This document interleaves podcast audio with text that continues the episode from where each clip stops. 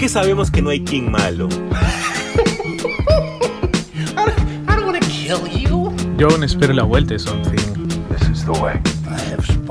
Lo mejor del mundo geek en un solo lugar. Y es porque aquí nosotros nos tomamos las cosas bien en serio.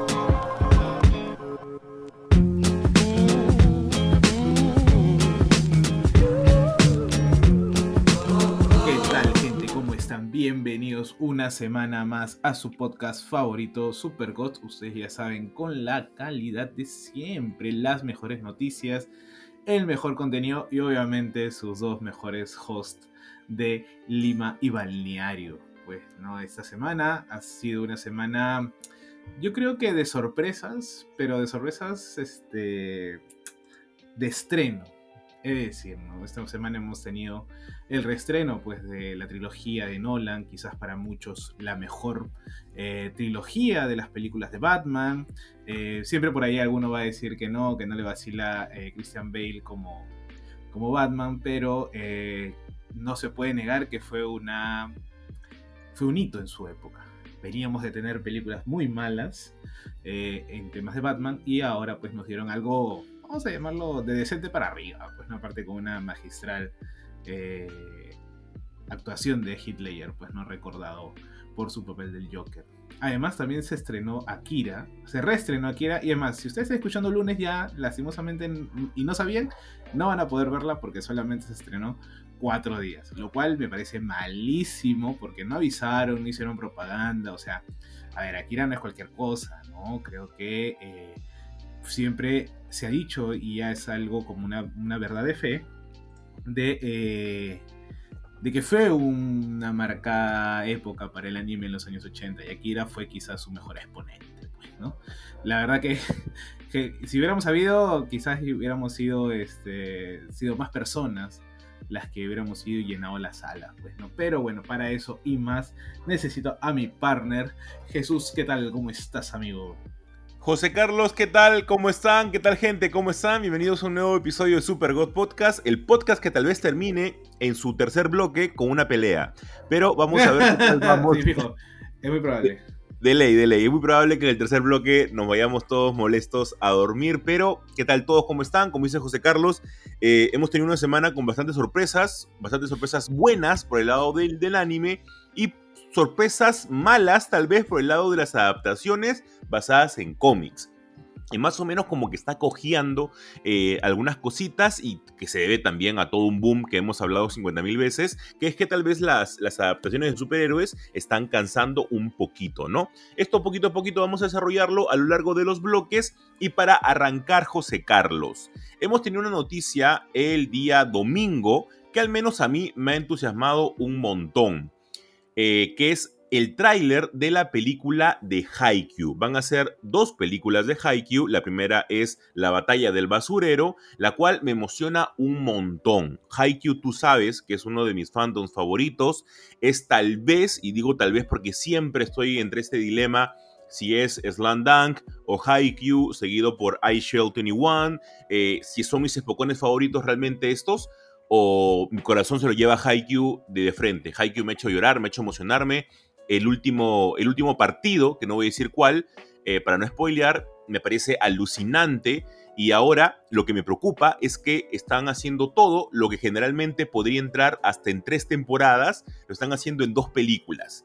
Me preocupa un montón eso. Ya, pero o sea, eso a nivel, vamos a llamarlo, eh, narratológico en el sentido de narración, o sea, las cosas que pueden ir pasando, eh, porque más o menos cuánto, cuántos tomos sería esta última parte, ¿no? O cuántos capítulos. No, me quiero equivocar, porque justamente estoy haciendo un video acerca de esto, no me quiero equivocar, pero creo que en tomos son cerca de ocho. Ocho tomos en dos películas. Dos películas, claro. Mm, ya, sí, puede ser. Puede ser que sea muy apurado. Siempre y cuando la película quizás dure menos de una hora y media, ¿no? O sea, ponle tres horas eh, de adaptación. No, igual creo que sigue siendo corto, ¿no? De, repente nos hacen la de la de Shingeki no Kyojin, pues, y nos dicen, no, una tercera más, y ahí, final, final, ahora sí, ¿no? Sí, sí, sí, más o menos. Este, yo creo de que puede ser, a ver, va a depender mucho eh, cómo van a llevar todo esto, con qué ritmo, como tú dices, ¿no? De la manera en que van a hacer la, narrativa. Si la narrativa es mucho más ágil eh, que lo que nosotros hemos visto en el anime y no le agregan cositas, aunque Haikyuu muy poco agregan cositas, ¿ah? Este, tal vez pueda ser mucho más... Eh, dinámica, quiero ponerle un adjetivo, pero no sé, yo tengo mis dudas, ¿ah? Yo tengo muchas dudas con todo esto, me entusiasma ver lo que puede hacer este Haikyuu en, películas y obviamente que lleguen a ese lado del mundo las películas. Es muy probable que llegue con, con, con Crunchyroll, al igual que está llegando la película ahora de, de Psycho Pass. Pero no sé, tengo mis dudas y son muy grandes. yo tengo una pregunta, ¿por qué? Porque yo no he leído Haikyuu, apenas he visto unos cuantos este, episodios, tengo que verla, es así. Ah, esta es más corta, porque son creo que cuatro, cuando son cuatro temporadas y son, o sea, adaptan algo de 85 capítulos más o menos, creo, ¿no? Este, o mejor dicho, son 85 episodios en total, ¿verdad? Así es, y mira, y te confirmo el dato. Oye, son 12 volúmenes que faltarían todavía adaptar. A la mierda. Ah, no, sí, es bastante. Ah. Es bastante, es bastante. Sí, ahí, ahí, ya, ya, cambia un poco la cosa y, creería que sí, ¿no? Ahora, lo, que yo me pregunto, y es porque lo primero que pensé fue en este gran meme de duelo a muerte con cuchillos, es porque el póster tiene dos chihuelos con cuchillos. Justo ahorita este, Rafiki me mandó un mensaje y me dijo, oye, ¿por qué le han puesto un cuchillo en el póster? ¿Son del Callao? ¿Qué cosa? Están echando en zona roja. son, ricos fight. Son ricos fight. se, van a mechar con los Tokyo Revengers. Se van a echar con claro, no, se van a echar con los Tokyo Revengers ahí. No sé. Yo creo que han querido darles, este, con el respeto obviamente de la gente del Callao, eh, le han querido dar como que un toque más violento al, al póster, pero es un gran nada que ver. Aunque en varios momentos eh, de la, del anime y del manga han hecho esta lucha con un cuervo y un gato real en el basurero, ¿no? Porque justamente es la pelea del basurero, porque son estos animales que generalmente tú encuentras en el basurero y que siempre daban, eh, daban una referencia a que eran los cuervos de Karasuno y por el otro lado eh, los gatos de Nekoma. Entonces es muy chévere todo este lore que se hace con Haikyuu yo tengo mis dudas, pucha, no sé, siento que va a ser súper acelerado, pero bueno, esperemos, le, deseamos lo mejor y que llegue para esta parte del mundo, ¿no? Ahora, hay, hay muchos, muchas subtramas que todavía faltan terminar. Eh, sí, sí, sin duda. O sea, queda el arco final o el arco nacional, por así decirlo, y luego hay un time skip, este, por lo cual hay aproximadamente, quedan 100 capítulos que, para que se pueda terminar toda la historia, ¿no? Eh, a, mí, a mí esto yo, el último partido siento que es el más importante de todos, muy aparte de este partido, que es la pelea del basurero. Eh, pero vamos a ver, vamos a ver qué, qué cosa es lo que hacen, sobre todo con, con este salto en el tiempo, que es, va a ser maravilloso de ver. Sí, bueno, creo que e, es un poco complicado y a veces este, yo no sé cómo tú lo manejas. Creo que tú eres más polite a nivel general, que puedes manejar esto de tener miedo, pero también estar muy emocionado porque quieres ver qué va a llegar. Y es como que, sí, sea como sea, por más que te decepcione, igual te queda esa, esa felicidad de, de que por fin lo hicieron. ¿no? Que no se quedaron, que no, no es como que, ah, me quedé con él. ¿Qué hubiera pasado? Sí, ¿no? Pero, este, pero hay ese, ese, no sé si llamarlo eh, tipo, tipo fan de bien, en comparación del fan tóxico, este fan de bien que, gusta y que casualmente, y yéndonos para la siguiente noticia, que casualmente también lo hemos visto en un fenómeno muy, muy, muy bacán. Yo he disfrutado, me he enternecido. Eh, por lo que, sepa, lo que pasó en Chile esta semana. No sé si de repente alguno ya sabe eh, la noticia, pero bueno, la noticia es que hicieron pues un, ¿cómo decirlo? era una infografía, era un póster promocional en, el metro de Chile, ¿no? Acá en, Santiago, y este, de pues Jujutsu Kaisen.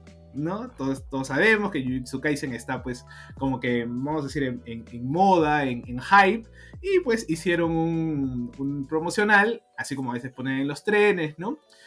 Y sale pues la carota de este... ¿Cómo se llama este, este man? de Satoru.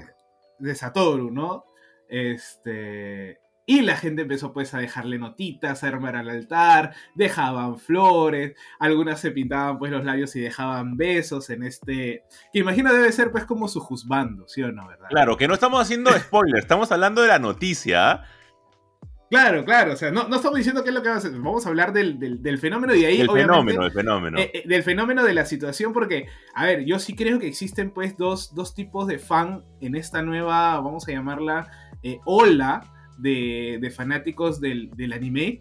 Eh, que claro, obviamente, eh, en comparación de, vamos a decirlo, con los, con los duros, con los true fans, los tóxicos, ¿no? Los de viejo, los de ya eh, años, quizás ven esto como algo despreciable, como algo, ah, pucha, no, este, están viendo el, el juzgando, pero nada de lo que hay detrás. No sé, ustedes saben que la gente critica por criticar, sobre todo los, los viejos este, fans tóxicos, ¿no? Pero a mí me encantó ver este, este despliegue de, de, no sé si agradecimiento, eh, disfrute hacia un personaje como, como Goyu, ¿no? Eh, increíble, yo la verdad que genial. Es más, hay videos en donde eh, los guardias de seguridad del metro están sacando a la chica, porque la mayoría obviamente es, es, es mujer, eh, de disfrute de este juzgando. Eh, y ahí me encantaba ver la cara, porque ellas mismas disfrutaban que la saquen, que les prohíban, que les digan no, no hagan eso. Pero es como, de, igual, así me lo prohíbas, igual lo voy a hacer, porque disfrutan tanto del producto. Creo que nunca he visto con ningún este, personaje masculino eh, este tipo de, de, acciones, ¿no? Claro, siempre hay la, que es fan, por ejemplo, de Vegeta, de la que es el hombre para ella, no sé, la figura masculina que le gusta, ¿no? Pero de ahí de mostrar esto, no sé, y creo que también pasa porque antes no había este tipo de promocionales, ¿verdad? No había este... Claro, claro, no había esta, esta especie de, ¿cómo llamarlo? De mm, movimiento tal vez que había a partir de una franquicia en particular, ¿no? Nadie va a entender nunca tu amor por un personaje 2D, eso ténganlo por seguro. Únicamente los que somos fanáticos de la animación y por el estilo vamos a comprender todo esto. Pero había un movimiento que sí, o sea, el día que salió la noticia que algo pasó en el manga de, de Jujutsu Kaisen, que imagino que para estos niveles ya todo el mundo se había enterado porque justamente han culpado también a los fanáticos de Jujutsu Kaisen de ser spoilers por montones. O sea, yo he visto gente que colgaba el, spoiler de lo que había pasado eh, como si nada en historias. Y eso era un poco, un poco malo, ¿no? Porque al menos ya pon tu reacción, pero no pongas el, el panel o la viñeta de manera explícita, ¿no? Pero bueno. Eh, lo que ha pasado ha sido un evento muy grande dentro de Jutsu Kaisen. Yo creo que todavía queda un poco de esperanza. Vamos a esperar lo que Gege eh, tenga que, escribir. Dicen las malas lenguas, yo no lo creo al 100% que se ha olvidado de escribir un episodio. Aparentemente hay un episodio antes de este evento que ha pasado que él se olvidó, o ella se olvidó, no se sabe, eh, de dibujar y por lo cual este, todavía faltan unas cositas más por cerrar. Yo creo, justamente hablaba con un amigo de, que también hace contenido de, anime, eh, que se llama Pantrus, que es un crack, síganlo si, si es que no lo, no lo siguen, y él me decía de una posible teoría que viene a partir de Itadori y que viene ya desde temporadas que están, este, que han sido adaptadas al anime. Así que tal vez por ahí podríamos tener una esperanza para los que ya saben lo que ha sucedido. Pero sí, existe un tipo de fandom bastante grande sobre, sobre, sobre Kaisen. Así que esperemos que todo esto se siga todavía ampliando, ¿no? Porque es bonito. Yo siento de que todas estas muestras de cariño hacia un personaje o sobre a un tipo de historia o fandom de manera particular, yo siento de que nutre todo esto y lo hace mucho más chévere. Pasando, José Carlos, a otra noticia muy importante, es que nosotros siempre acá hemos alabado tal vez el trabajo de Netflix en lo que es animación. A nosotros nos encantan las animaciones de Netflix y sobre todo, no sé si tú te has dado cuenta, me imagino que sí, que en los últimos años Netflix ha aportado mucho en lo que son las adaptaciones de videojuegos. O sea, tenemos en ejemplo Tekken Bloodline, tenemos Cyberpunk Edge Runner y tenemos Castlevania. Los tres han sido un éxito, tal vez siendo el más exitoso Cyberpunk Edge Runner, Castlevania y en tercer lugar Tekken Bloodline, ¿verdad? Inclusive hasta esta chica, ¿cómo se llama? ¿Arcane? Que es de... Arcane, Arcane también, me estoy olvidando Arcane. el anime, pues, ya ves. ¿Verdad? Me estoy olvidando de Arkane. Y Arkane es alucinante. Justo ayer hablaba con, con, eh, con Yane, con, mi novia, acerca de, de, Arkane, porque yo tengo el recuerdo de estar viajando, de rezar a Lima, y lo vi, lo vi en el avión, y fue como que me voló la cabeza. En el avión quería hablar con alguien de, la serie. y, solo estaba Yanela. No, ni siquiera estaba Yane para poder hablar, porque justo nos sentaron en asientos diferentes al regreso a Lima, este, ah. y ni siquiera podía hablar con ella. Estaba a mi costado, estaba un pata que estaba durmiendo y quería despertarlo y decirle, mira esta animación, weón, mira lo que están haciendo.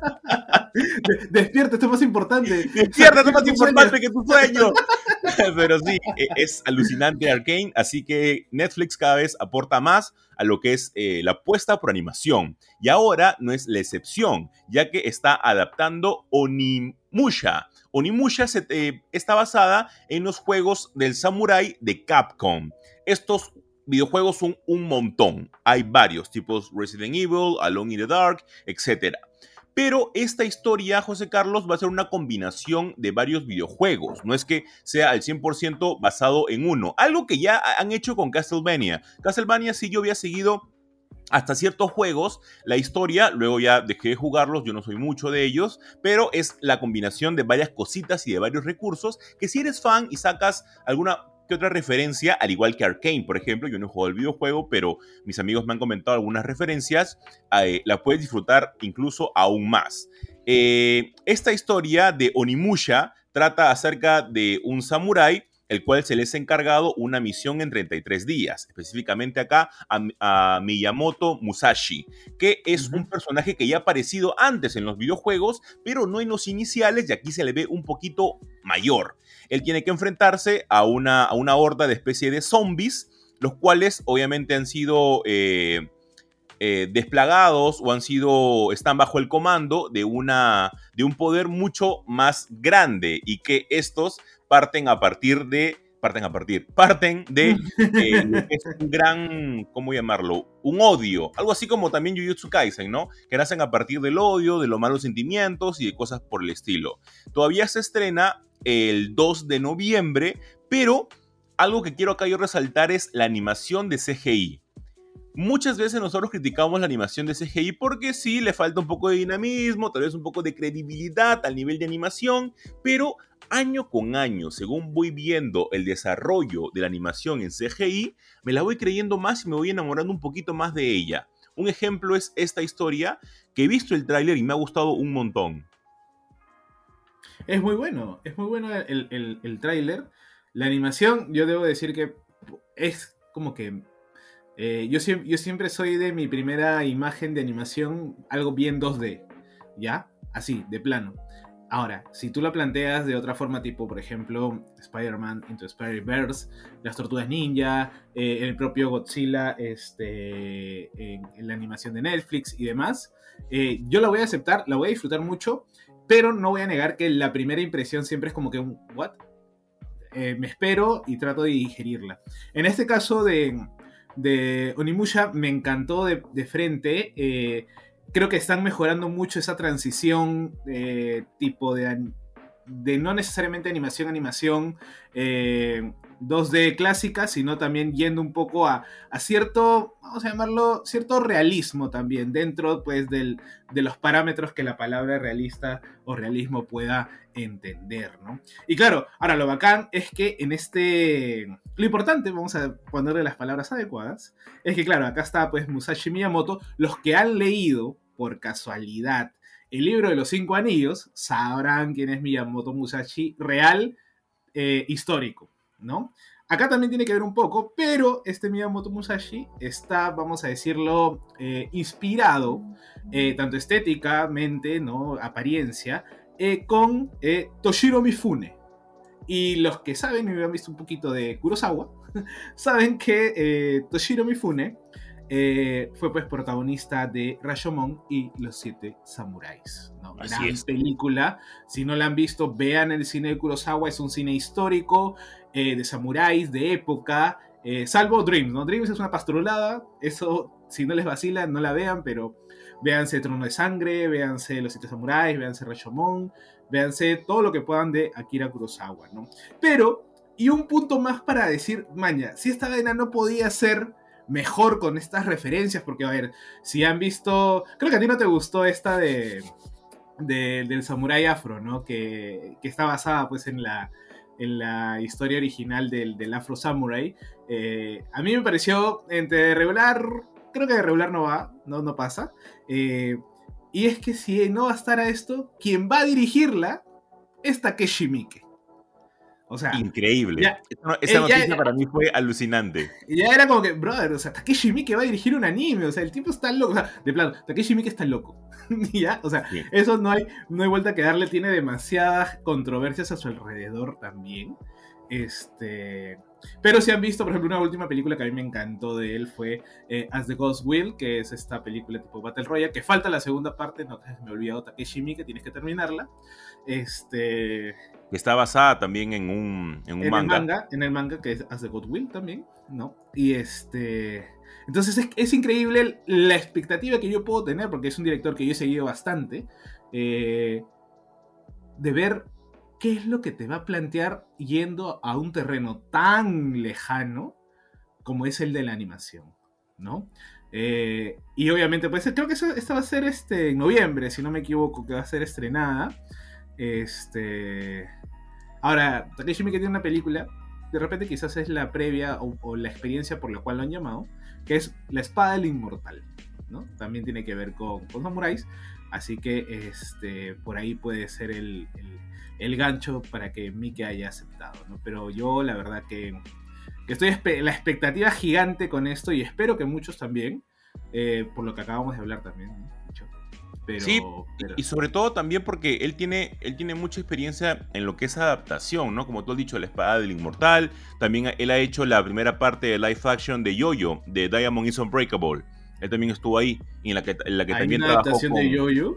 Sí, claro, hay de una película que es Diamond is Unbreakable, que es este la cuarta parte, si no me equivoco, sí, la cuarta parte. Sí, cuarta, quinta parte de Yoyo está en live action, eh, en la que también practica practica, participa Makenyu, el que hemos visto como Zoro en ah. One Piece. Él ah, también está ahí en, esa, en ah, esa adaptación. Y también este, Takashi Miike es muy extremadamente conocido por eh, la adaptación de, de, Ichida Killer, el cual también está basado en un manga. Y sin llegar este, muy lejos, eh, él hace poco decía que quería participar en muchas más cosas de que lo pusieran en riesgo o lo pusieran al límite como director. Así que me imagino que esta es parte de este nuevo riesgo que él está tomando, ¿no? Porque todas sus películas son como que en un nivel de, masoquismo, para ponerlo de alguna manera, bastante alto. Claro, serie B en general, ¿no? Tratando de tirar un poco a la serie B, al, a, incomodar al, al, espectador, ¿no? O sea, si han visto eh, no sé si han visto Audition, de repente algunos viejunos. Claro. Este, han visto Audition, esa película es incómoda, o sea, de plano, o sea, desde que empieza hasta que termine es incómoda, ¿no? Bueno, Ishi de Killer también a veces es como que, what the fuck, me estás contando, ¿no? Él hace, yo me acuerdo que él hace una de Crows, esta, que también está basada en un, en un manga, en una serie, mejor dicho, Crows, de estas pandillas, tipo lo que ahora se ve con, con Tokyo Revengers, pero este tipo de pandillas eh, antes ya tenían eh, una larga tradición de, de, culturalmente hablando, ¿no? Entonces, este, eh, estaba eso y este y no me acuerdo qué más se hizo. Ah, Gozu del 2003, una película interesante. Y hay cosas, el, tío tiene infinidad de películas. sí, tiene un montón. Yo en su tiempo, más o menos cuando estaba en la universidad, me vi un montón de películas de sí, yo también me, me habré visto más de 10 películas de Takashi Miike, así que ya al menos ahí la, la adaptación de, de Onimusha va a ser bastante interesante de poder verla por Netflix, así que estén muy atentos. José Carlos, para poder cerrar este bloque, tenemos una mala noticia que viene a partir de filtraciones, y es que dicen que la serie de Echo ha sido una de las que más ha tenido incidencias al momento de poder realizarlas, y es por el hecho de que el guion no convence al 100%. Entre una de estas cosas que dicen que el guion es bastante aburrido, que es reiterativo, hay dos cosas en particular que están resonando mucho más. La primera es que la serie va a bailar por sí sola, no va a tener casi ningún tipo de relación con la serie de Daredevil como se venía especulando hasta el momento, ya que dicen que es tan pero tan mala que no quieren que tenga al menos un nivel de intervención muy grande con lo que es Daredevil, que están poniendo ahí todas sus balas. Y por el otro lado, dicen que ya no va a ser seis episodios, sino que la han reducido nada más a cinco episodios.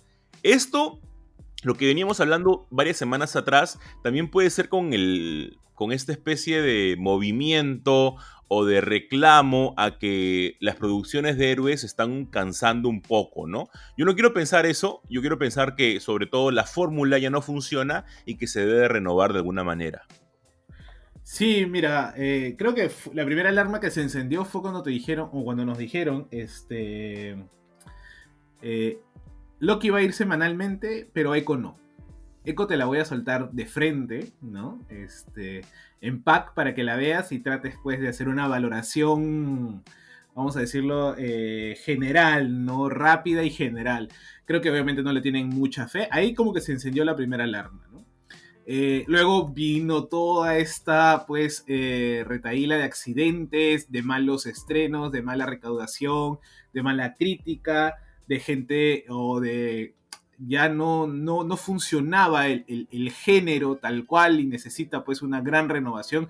Yo sí soy partidario de eso, yo sí soy partidario de que hay una, una especie de agotamiento del género, porque aparte no es un género que, con el cual puedas experimentar mucho y lastimosamente las experimentaciones que hemos tenido como Eternals eh, no han sido bien recibidas, ¿no? O sea, eh, ahí ya te marca un poco la, pauta eh, de lo que es llevar este este universo de, superhéroes, ¿no? Y claro, en la serie eh, de Hawkeye, nada, pero o sea, nada, ningún argumento, ni una línea de fuga eh, era tan fuerte como para justificar una adaptación o una historia propia de Echo. No porque el personaje no nos guste, sino porque lo mostrado en el momento no te daba para eso. O sea, claro, tenías la historia del background, bueno, del papá, del hijo, de que ella era, eh, vamos a decir, la, expectativa de que, bueno, ella es, es este, ciega, no, es sorda, ¿no? Ella es sorda, eh, este, y tiene una discapacidad eh, motriz, ¿no? claro, tiene un, par de, tomos en, Daredevil que son muy buenos, que es una muy buena historia también de ella, de ella buscándose, entre comillas, identidad y todo pero la serie no te planteaba ningún camino eh, seguro, ¿no? Entonces, eh, y después, bueno, después de los fracasos como She-Hulk, Miss Marvel, eh, y el hecho de que no quieran tener como que ninguna, porque se supone que iba a haber una, algún cameo o alguna conexión con Daredevil, ya no lo va a tener porque es como que, ¿sabes qué? No quiero que, como que no quisiera que contamines el producto, ¿no? Que no se especule cómo va a ser el Daredevil de repente de Born Again, eh, y demás. Entonces, eso te plantea ya muchas, eh, muchas cosas para analizar. Y yo creería que esta disminución de capítulos es porque la están editando y han dicho, mira, esta vaina es muy larga y está medio aburrida. Así que vamos a editar, algunas cosas, acorta algunas cosas y ya. Ahora, de plano, ¿qué te dice eso en el, en el espectador actual contemporáneo? ¿A qué la voy a ver? ¿Sí o no? Sí, sí, sí. Te, te, baja las ganas. O sea, no hay forma de, que, de que de repente lo, maquilles y digas, a ver, voy a darle una oportunidad, porque vas a darle una oportunidad al primer, segundo capítulo y te va a aburrir. ¿No? A no ser que seas, de acuerdo. Yo creo que, que seas súper fan, pues, ¿no? Sí, han visto ahí el dinamismo, creo, de la serie, ¿no? De, qué, tan qué tan dinámica puede ser y ahí se han dado cuenta de que no, hay, hay 50 minutos de más, hay 40 minutos de más que es súper aburrido y que no aporta nada a la trama, ¿no? Ojalá que no, ¿ah? ojalá, que, ojalá que le pueda ir bien a la serie, sobre todo porque el personaje de Echo es un personaje bien chévere, es una nativa americana con este como pocos sordos en el cómic, hay muy pocos así personajes que tienen como que ese tipo de problemas eh, y sobre todo eh, tiene una etapa alucinante en lo que es eh, Daredevil, que a mí me encanta, y también su etapa en New Avengers es muy, pero muy chévere. así que ojalá que todo esto recaiga en buen puerto y que le vaya muy bien a la serie de Echo, que al menos yo le espero un montón. Se han filtrado por ahí unos títulos de algunos Funko Pops que a mí me entusiasma bastante por lo que se puede tal vez ver en la serie, ¿no? La clásica, ¿no? Oye, la, gente la clásica, Funko siempre, Funko siempre filtrando todo y, eliminando, eliminando el hype para todos como los personajes que van a aparecer sorpresa. Oye, pero ¿la gente sigue comprando? Eh, yo creo que en menor medida, eso creo que da para no compras un Funko? ¿Hace cuánto no compras un Eh, Funko? Hace meses ya que no compro un Funko. ¿Eh? Ni, ni Star sea, Wars porque... O sea, pero no me arrepiento, ¿ah? Eso sí que quede claro. No me arrepiento de, de- de- de- de comprar Funko ni cosas por el estilo. Ah, pero, ya no, salen, no. y- pero ya no salen al menos nuevos personajes. O sea, a mí me encantaría que sacan nuevos personajes, pero sacan como que Yoda sobre su palo, Yoda en mochila, Yoda durmiendo. Y es como que, ah, por No, favor, pero- sacan nuevos Funkos. Pero a ver, pero a ver, el, el Funko, o sea, creo que la gracia del Funko, o sea, porque si es el muñequito normal en la misma pose, no tiene gracia. O sea, tendría que tener algo como, por ejemplo, no sé, este. eh, no sé, el, el de Jiraiya, por ejemplo, en este sapo genérico. Este, esa vaina sí vale la pena tenerlo porque es un Funko como que distinto, ¿no? Pero un Funko. O el Namor, creo que, creo que el King Namor ha sido el último Funko que me he comprado. Y es porque tiene el tocado este, pues, ¿no? Ya, Del- pero de sacas dos, pues. O sea, de Luke Skywalker, ¿cuántos Funko Pops tenemos? Hay un Ah, montón. no, de claro, Luke un montón. Claro, totalmente. Eso es para, para exprimir el, el personaje, pues, ¿no? Claro. Este, pero es como, o sea, creo que es una industria o uno que tuvo mucho hype y ya simplemente como que se dejó de estar porque es tanto y tan abrumadora que llega un momento en que ya no puedes tener tanta plata de comprarlos. No, sí, O que- claro. o, o prefieres invertir un poco más, ¿no? Y este, comprarte de repente un McFarlane o comprarte una figura de acción, un toque de un Sí, calibre pero- mayor, ¿no? Pero como el precio va por ahí, tampoco es que sea tanto por el hecho de que este, también ahorras espacio, sobre todo. O sea, dos Funko Pops es lo, más o menos el, el espacio que te va a tener una, una figura de Batman de McFarlane, por ejemplo. ¿no? Entonces también tienes que ir viendo y Ah, sobre bueno, todo, sí. incluso McFarlane saca más figuras este, con otros Ay, no, motivos que Funko Pop. Imagínate, o sea, Dios qué tan mal está en ideas es- esa empresa es para que maleado. McFarlane te pueda ganar en, en- en ideas, ¿no? Así que con eso, gente, cerramos el primer bloque de Super God Podcast para arrancar con un segundo bloque en la que vamos a hablar de Ahsoka. Así que quédense con nosotros.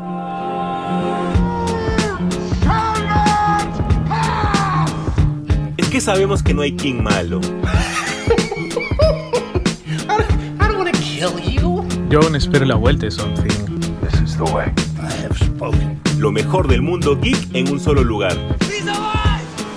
The alive! Y es porque aquí nosotros nos tomamos las cosas bien en serio.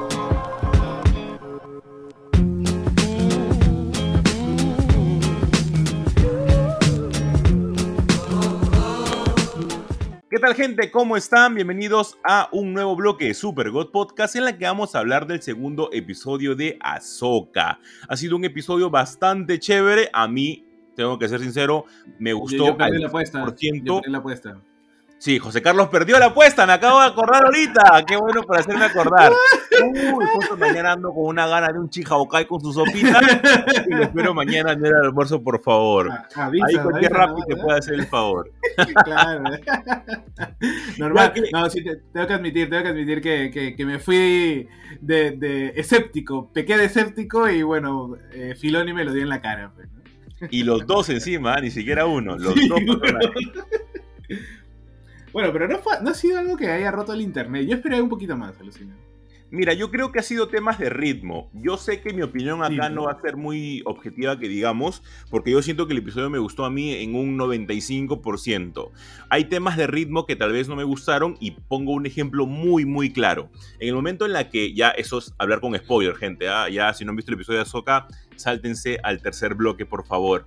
En la parte en la que Sabine encuentra a Ezra, no la ha visto en 10 años. Y que lo vea y se ría y le diga, ajá, sabía que podía contar contigo. Es como que, hermano, abrázala, hermana, abrázalo. O sea, no la has visto en 10 Ponele años. voluntad, por Ponele voluntad. O sea, estás poniendo en riesgo toda la galaxia para poder ver a tu hermano y no lo abrazas inmediatamente, te quedas un rato ahí conversando, bromeando. No, eso para después. Abrázalo, pucha, haz algo. Esa parte a mí no me gustó tanto. Pero, pero, pero, hay varias cosas, José Carlos, y que me gustaría eh, ahorita en, en este bloque conversarlo, porque yo siento que sí está pegando mucho el hecho de que la gente de manera global, no digo que todos, pero de manera global, no hayan visto Rebels o Clone Wars y que no le tengan tanto feeling a esto de acá.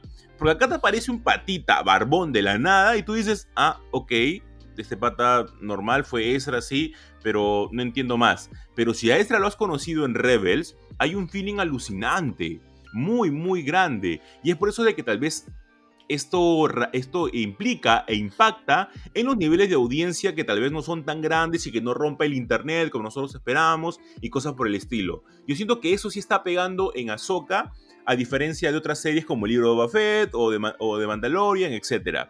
Siento que esta sí está pagando las consecuencias de que necesitas un trabajo previo para poder disfrutar bien la serie. Sí, creía que sí. O sea, ah, es que sí, no, definitivamente tienes que ser alguien que ha disfrutado de, de, de Rebels, de Clone Wars, eh, que haya disfrutado al menos de- de- del Filoniverse, eh, que haya visto o conocido un poco de, de las seis primeras películas, que haya visto de Mandalorian, o sea, sí, por más que creo que, pero creo que está bien llevada.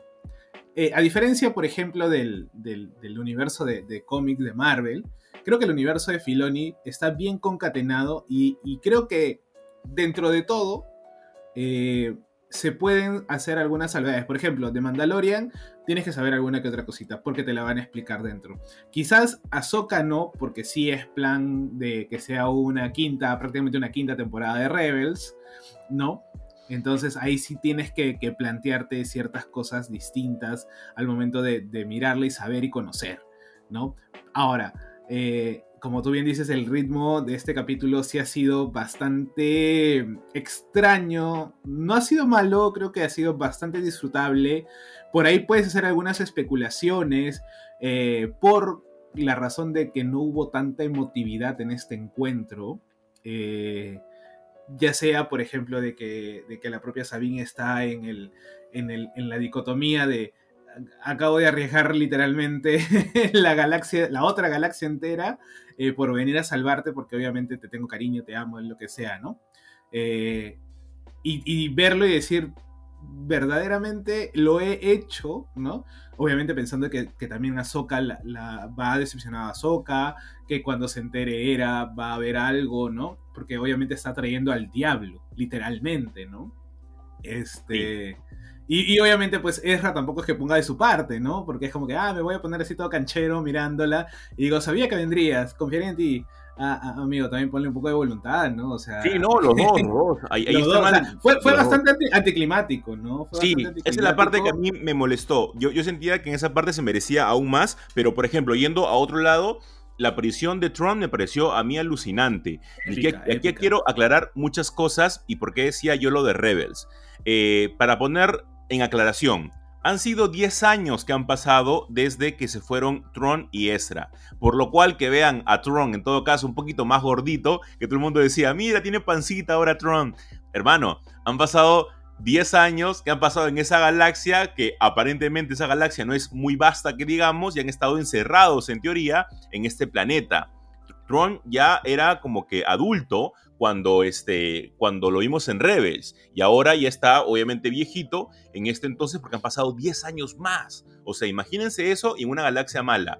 A mí me pareció un toque bravazo que si se dan cuenta y ven el traje de Tron, su traje está como gastado. O remendado, sea, no es... ¿Cómo? Está remendado. Está remendado el traje, claro, de, de, Tron. O sea, no es que le haya guardado y tenga planchadito su traje para su regreso, no. O sea, imagino no, que... Un... Inclusive, inclusive, su Star Destroyer. O sea, si te claro, das cuenta, creo que tiene está... cuatro, cuatro motores nomás tiene. Claro, y encima está unido por un montón de, de, de piezas como que oro y cosas por el estilo. Ajá. O sea, ese tipo de cosas te dan a entender de que ellos no es que hayan estado paseando en ese planeta y esperando tranquilos. No, la han pasado mal y Tron imagino que en un, en un momento ya dejó de lado su, su, su, traje y dijo, ok, a mi regreso nuevamente me lo pongo, pero igual está como que gastado y remendado, ¿no? Y luego, los troopers que tiene son los sobrevivientes que también se los llevaron los Port Hill cuando se llevó a Ezra y a Tron. Uh -huh. Estos no quedaron muy bien que digamos, y cómo se vieron refaccionados con la magia de las brujas de Atomir, algo que queda súper archi mega claro en Clone Wars. Para poner un ejemplo, eh, Savage Opress, el hermano, entre comillas, de Dormol, cuando lo vence Darth se sale el, la magia de las, de las brujas de Atomir del cuerpo de Savage Opress, porque ellas ya lo habían curado previamente a Savage, y obviamente al morir esta persona, elimina la magia y regresa a su portador. Algo que vimos mucho con Marrock. Marrock es una persona que está creada bajo la magia de, una de las brujas de Datomir, por lo cual es muy probable que todo este ejército haya sido también remendado, para, ponerlo, para ponerle un adjetivo, eh, por la magia de las brujas de Datomir y por eso tienen este aspecto medio zombie que digamos y también el, la cabeza de este nuevo, de este nuevo escuadrón trooper habla como que medio entrecortado, con una voz más gangosa y a la vez más afónico, que me parece a mí un toque alucinante. O sea, debemos de saber cuáles han sido bien las consecuencias y cuál es lo que el lore obedece. Porque si una persona ve de frente a las brujas de Datomir y antes no vio Clone Wars, va a decir, ok, esta de dónde me la sacaron y cuál es su poder, ¿no? No, y lo peor de todo va a decir, ah, qué bacán, Star Wars ahora tiene magia. Y Claro. como, como que amigo, no. ya, ya había magia. más de 10 amigo. años. ya había magia y solamente que obviamente no está dentro de las de las de las precuelas o de las secuelas este oficiales, ¿no? Eh, y sí, tiene totalmente sentido, creo que volver a ver a las brujas de Datomir y, y entender que, que- que la- el linaje de brujas de, de Datomir venía pues de este, este planeta mm, Peridia, ¿no? En donde ellas eran, vamos a decir, natales, ¿no? Eh, y cómo la, la, la voz trascendía, ¿no? Este llamado de Tro o este sentir de la fuerza y demás trascendía las galaxias y llegaba pues a este Morgan Elsbeth, ¿no? Algo que me llamó mucho la atención, aparte ya, porque acá hay como que, a ver, eh, el- eh, acá hay parejas, ¿no? Está eh, Tro con las brujas de Datomir, está este Ezra y Sabine, y está el otro equipo que, que cada vez me, me anima más, pero también me, me desilusiona porque el actor se murió, entonces es como que, amigo, tu, tu personaje me está intrigando y quiero saber un poco más, que obviamente estoy hablando de, de Baylan Skull y pues de su aprendiz Shinhati, ¿no? En donde eh, Shinhati tiene muchas preguntas y, y le hace, eh, se las hace a Baylan y Baylan como que responde bastante críptico y, y hay una de las frases que a mí me dejó como que con la espinita es, eh, ¿y si los cuentos de verdad se hicieran realidad? ¿no? O si fueran realidad esos cuentos que a él le contaban, inclusive teniendo eh, el gag o el, o el guiño de, de Yang diciendo eh, las mismas frases de los inicios de cada película de Star Wars, como diciéndote, yo he contado las películas, ¿no? Eso me pareció muy, muy, muy paja cuando Sokka le dice, ¿no? Este, cuéntame las historias, ¿no? Y, este, y Hyun empieza. Entonces, y claro, el capítulo anterior, hace dos capítulos, entendíamos que Bailan eh, refería a este viaje entre galaxias de los Purgils eh, como mitos, como cuentos, como historias antiguas que no estaban dentro de cierto espectro real, ¿no? Entonces, ahora él mismo está en un plan propio de nadie sabe qué todavía, ¿no? Este, para poder evitar este ciclo de, de destrucción entre buenos y malos, entre el lado oscuro y el lado eh, luminoso, eh, entre el imperio y la nueva república y demás, ¿no? Entonces, ese, ese, ese entramado me, me jala mucho y quedan dos capítulos y tengo miedo de que no lo puedan terminar bien y tengo miedo de que en la segunda temporada esta subtrama se quede como que en el aire o remendada porque no me vayan a traer otro Bailan, ¿no? Entonces tengo, no, pero, tengo pero esas según sensaciones, dicen, ¿no? no ver segunda temporada. No, sí hay. Han dicho que antes, No. la película, antes de la película de, de, de Filoni es muy probable que haya una temporada de Ahsoka más. Mm, Yo no creo, ¿ah? Yo no creo, pero bueno, ahí la dejamos en el Pero aire. quedan dos capítulos, quedan dos capítulos. O sea, no me vas a saltar después, ya traes a, a, a- Ezra, a la, vamos a decir, traes a Ezra a esta galaxia de siempre, y, y de ahí ya se acabó todo, y de ahí eh, tendríamos que esperar a qué, a la película. O sea, No, es que, no. es que justamente lo que hablábamos hace unas semanas es que la serie de Ahsoka no va a terminar bien. Y no me refiero bien en el punto argumental, sino bien para los personajes. Va a terminar en un cliffhanger alucinante. Las cosas van a ser full destrucción. Yo creo que en este episodio que viene del, del día de mañana eh, va a haber como que el regreso ya a la galaxia. Yo creo de que Tron sí va a regresar a la galaxia original para ponerlo de alguna manera. O va a haber un sacrificio alucinante antes que alguien regrese justamente en este dato que nos da este, una de las brujas de Datomir al decir que necesitan al menos tres viajes para poder transportar a todos los troopers que quiere este, Tron. Ahí está como que el detalle del nivel de destrucción que va a haber. En uno de estos viajes algo malo va a pasar. Puro, puro muy zombies, aparte de que- zombies. Eh, van a ser, claro, algunos son medio zombies y otros van a ser zombies, ¿no? Por eso que son cuerpos que quieren reanimar en todo caso. Entonces, Ahsoka todavía recién estaba como que llegando a, este encuentro. Aún no sabemos si se va a dar un encuentro entre Ezra y Ahsoka. Entonces hay un montón de cosas que todavía están en, una, en una especie de, limbo, porque este episodio para mí es incluso más importante que el final. Aquí vamos a ver cómo va a ser el inicio de la repercusión para el, gran, para el gran cliffhanger que nos van a dar al final de temporada. Yo creo que ya va a comenzar acá el nivel de destrucción y eso va a estar muy interesante de ver. Es por eso que yo no espero un final feliz. Yo espero un final así como que... O sea, o sea no un final, feliz un final feliz tampoco espero, ¿no? Pero son dos capítulos y la verdad que me van a dejar con dengue. pues, O sea, justo en el- este capítulo ha sido como que el, el disfrute, eh, la transición, esta transición en un nuevo arco, vamos a decir que obviamente termina en el capítulo 8, pero siento que me va a saber a poco, ¿me entiendes? No a poco en el sentido de que va a estar mal hecho, sino a poco de quiero más, no dame más y no quiero esperarme a, tu película para que ahí sea el, el acabose, porque las otras series que vienen, que es este, eh, ¿cómo se llama? Eh, Guardianes de la Nueva República y el otro de Skeleton Crew, eh, no sé, no sé si vayan a ser lo suficientemente atractivas eh, para terminar de contar o, enlazar un poco estas historias. Entonces, antes de, que, de querer abrir más las tramas, quisiera que, que, inviertan la plata en una segunda temporada de Ahsoka porque me encanta ver inclusive una, una, personaje como Morgan Elsbeth, que de repente podía ser tranquilamente un personaje de relleno, medio de transición, adquiere y empieza a tener cierto realce también. O sea, la vimos en, en el Mandalorian y uno decía, bueno, ¿esta chica qué? ¿No? ¿Esta señora qué?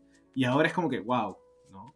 Volvimos a tener a las brujas de Datomir. Y creo yo que el, el arco de las brujas de Datomir en Clone Wars es de los más recordados, ¿ah? O sea, sí, es muy chévere. Es muy chévere, o sea, tiene, tiene mucho de, de, de, de, subtramas, tiene mucho de, esa, de eso que te da la magia bien llevada, ¿no? Entonces, por ahí que yo, la verdad, quisiera, quisiera más, ¿no? Pero como tú dices, este, va a terminar mal para los personajes. por ahí vi una teoría que decía que Ahsoka no va a llegar a ese lugar, sino que se va a equivocar y va a terminar en otra galaxia y, y ahí va a quedarse. Y de ahí el Skeleton Crew es el que los va a, a ayudar. No sé, por ahí una, una teoría media falopa por ahí, ¿no? O sea, quién sabe, ¿eh? porque de Skeleton Crew sabemos muy poco, nada más el tráiler lo han visto eh, algunas personas que fueron a la Celebration, pero luego no lo han sacado. De repente están que lo guardan también por eso, ¿no? Y también por el hecho de que se han reservado un montón de trailers por la huelga de guionistas y, y actores claro, que, claro, que, que, no, que no vienen con promoción, sobre todo, ¿no? Que no pueden promocionar, o sea, ni siquiera pueden colgar y cosas por el estilo. Pero vamos a ver qué tal nos tienen que ofrecer los últimos dos episodios de Ahsoka. Con eso, gente, cerramos el segundo bloque, arrancando con un tercer bloque que vamos a hablar muy a grosso modo de Batman. Así que Quédense con nosotros.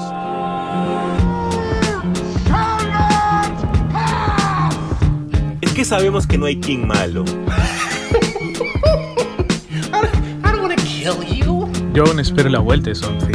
This is the way. I have spoken. Lo mejor del mundo geek en un solo lugar. He's alive! The doc's alive! Y es porque aquí nosotros nos tomamos las cosas bien en serio.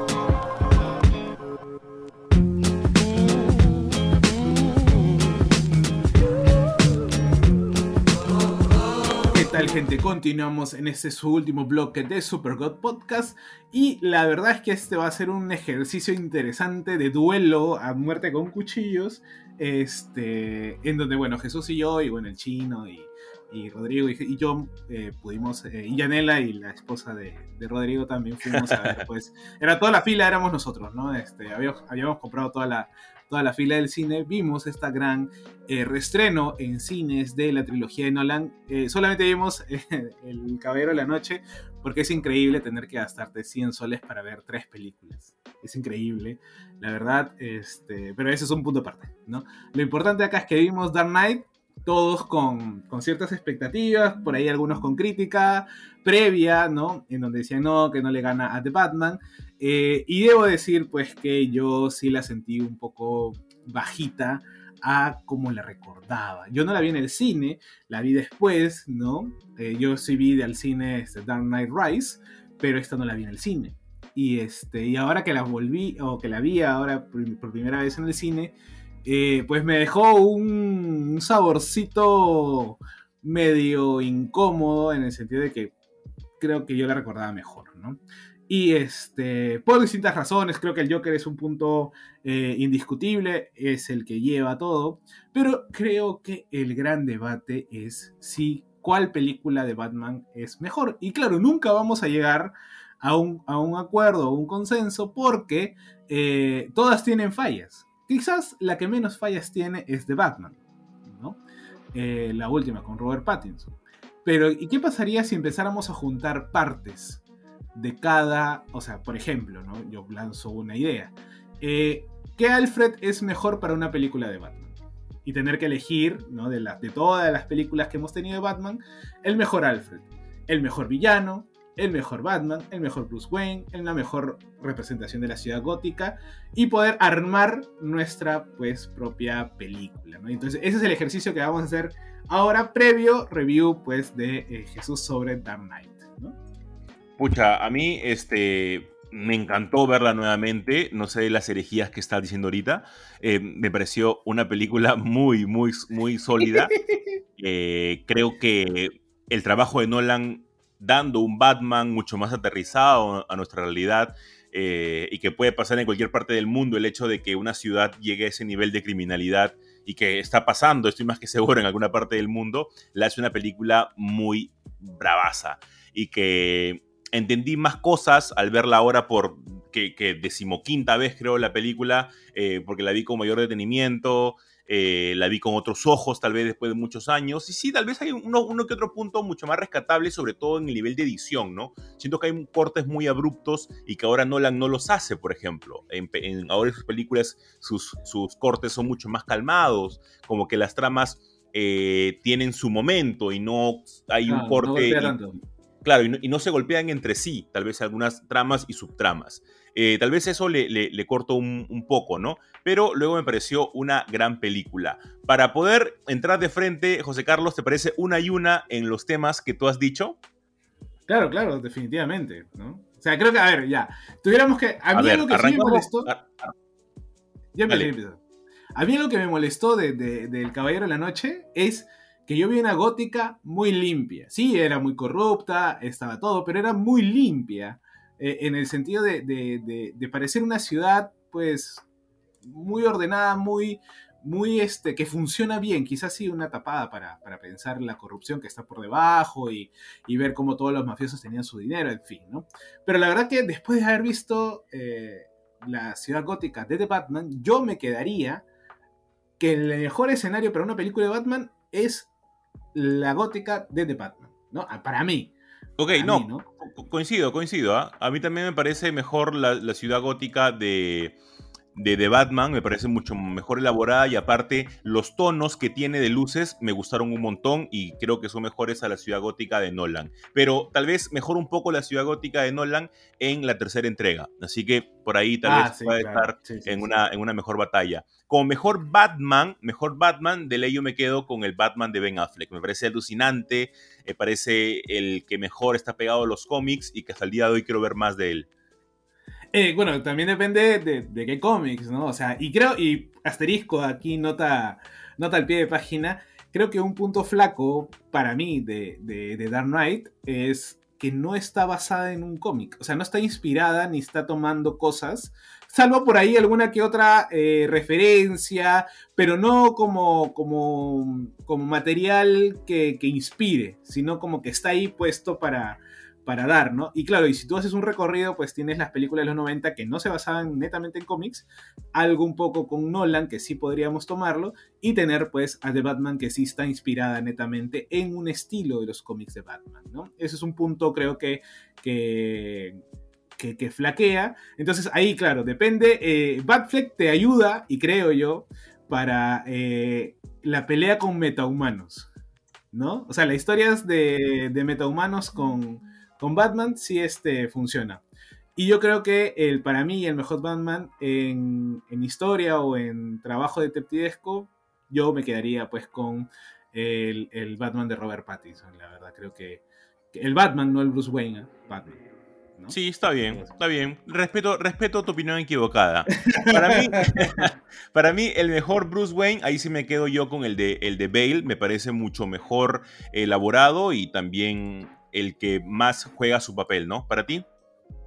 Eh, Bruce Wayne, sí, yo creo que también me quedo con el, con el Bruce Wayne de, de- de Christian Bale. Eh, funciona mucho. Lastimosamente ayer pensaba en American Psycho cada vez que lo veía.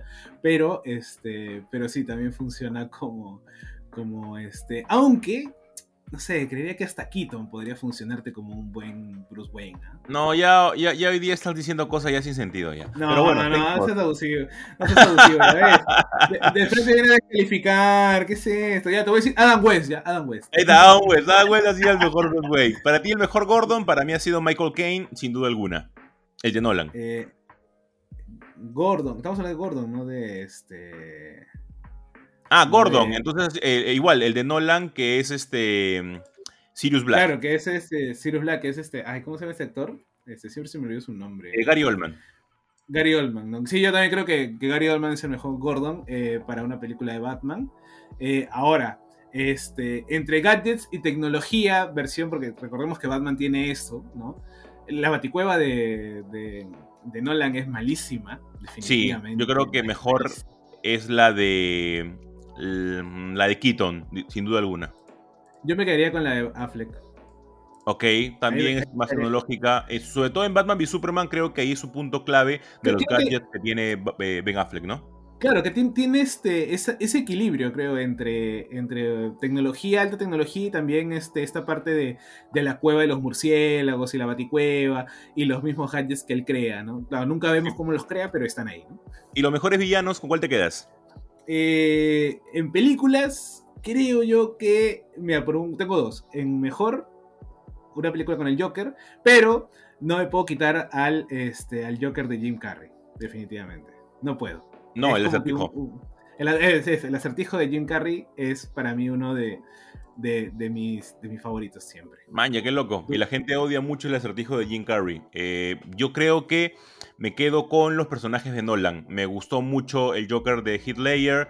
Me gustó mucho el. eh, el. Bane, el Bane de, de- no, el, de- el Scarecrow también de Nolan me pareció bravazo. El Bane, hay cosas que rescatar del Bane, pero el lore que le dan acerca del hueco y de esta prisión y de dónde sale Talia Ra's al me gustó un montón todo esto, así que yo creo que me voy con los villanos de, Nolan. A mí me gusta mucho Nolan, es por eso que le doy muchísimo crédito. Sí, sí, yo también creo que. O sea, Nolan fue, como digo, un hito. No podemos quitarle el. el- aparte de hacer una trilogía entera, bien hecha, eh, al menos estructurada para él. Ya el tiempo dice si, si, si aguanta o no eh, las, vueltas a ver, ¿no? Pero creo que es un buen trabajo para, para la época, si lo, si lo tuviéramos que analizar, ¿no? Y lo bacán es que, o esperamos que sigan habiendo más películas de Batman, pero con otros aspectos. Creo que es un gran personaje multifacético, poliédrico, que puedes jalar y jalar de distintas eh, cosas, ¿no? Y siempre, siempre inspirado en los cómics, ¿no? Que salga de ahí, que salga de esa naturaleza, porque esos son los que empezaron a conocer al personaje de la mejor manera, creo. Sin duda. Así que va a ser todo, eh, todo muy chévere, sobre todo ver también la continuación de el de Batman de Robert Pattinson, que nos gusta también un montón. Ojalá que ya toda esta huelga pueda poner fin para que esas producciones puedan avanzar y muchas otras más. Y con eso, gente, cerramos el programa de esta semana. Esperando que les haya gustado un montón. Vayan a ver cualquier tipo de serie, película, cómic, manga, anime que nos encanta. Y nos escuchamos la próxima semana. Chau, chau, gente. Mucha gente, cuídense.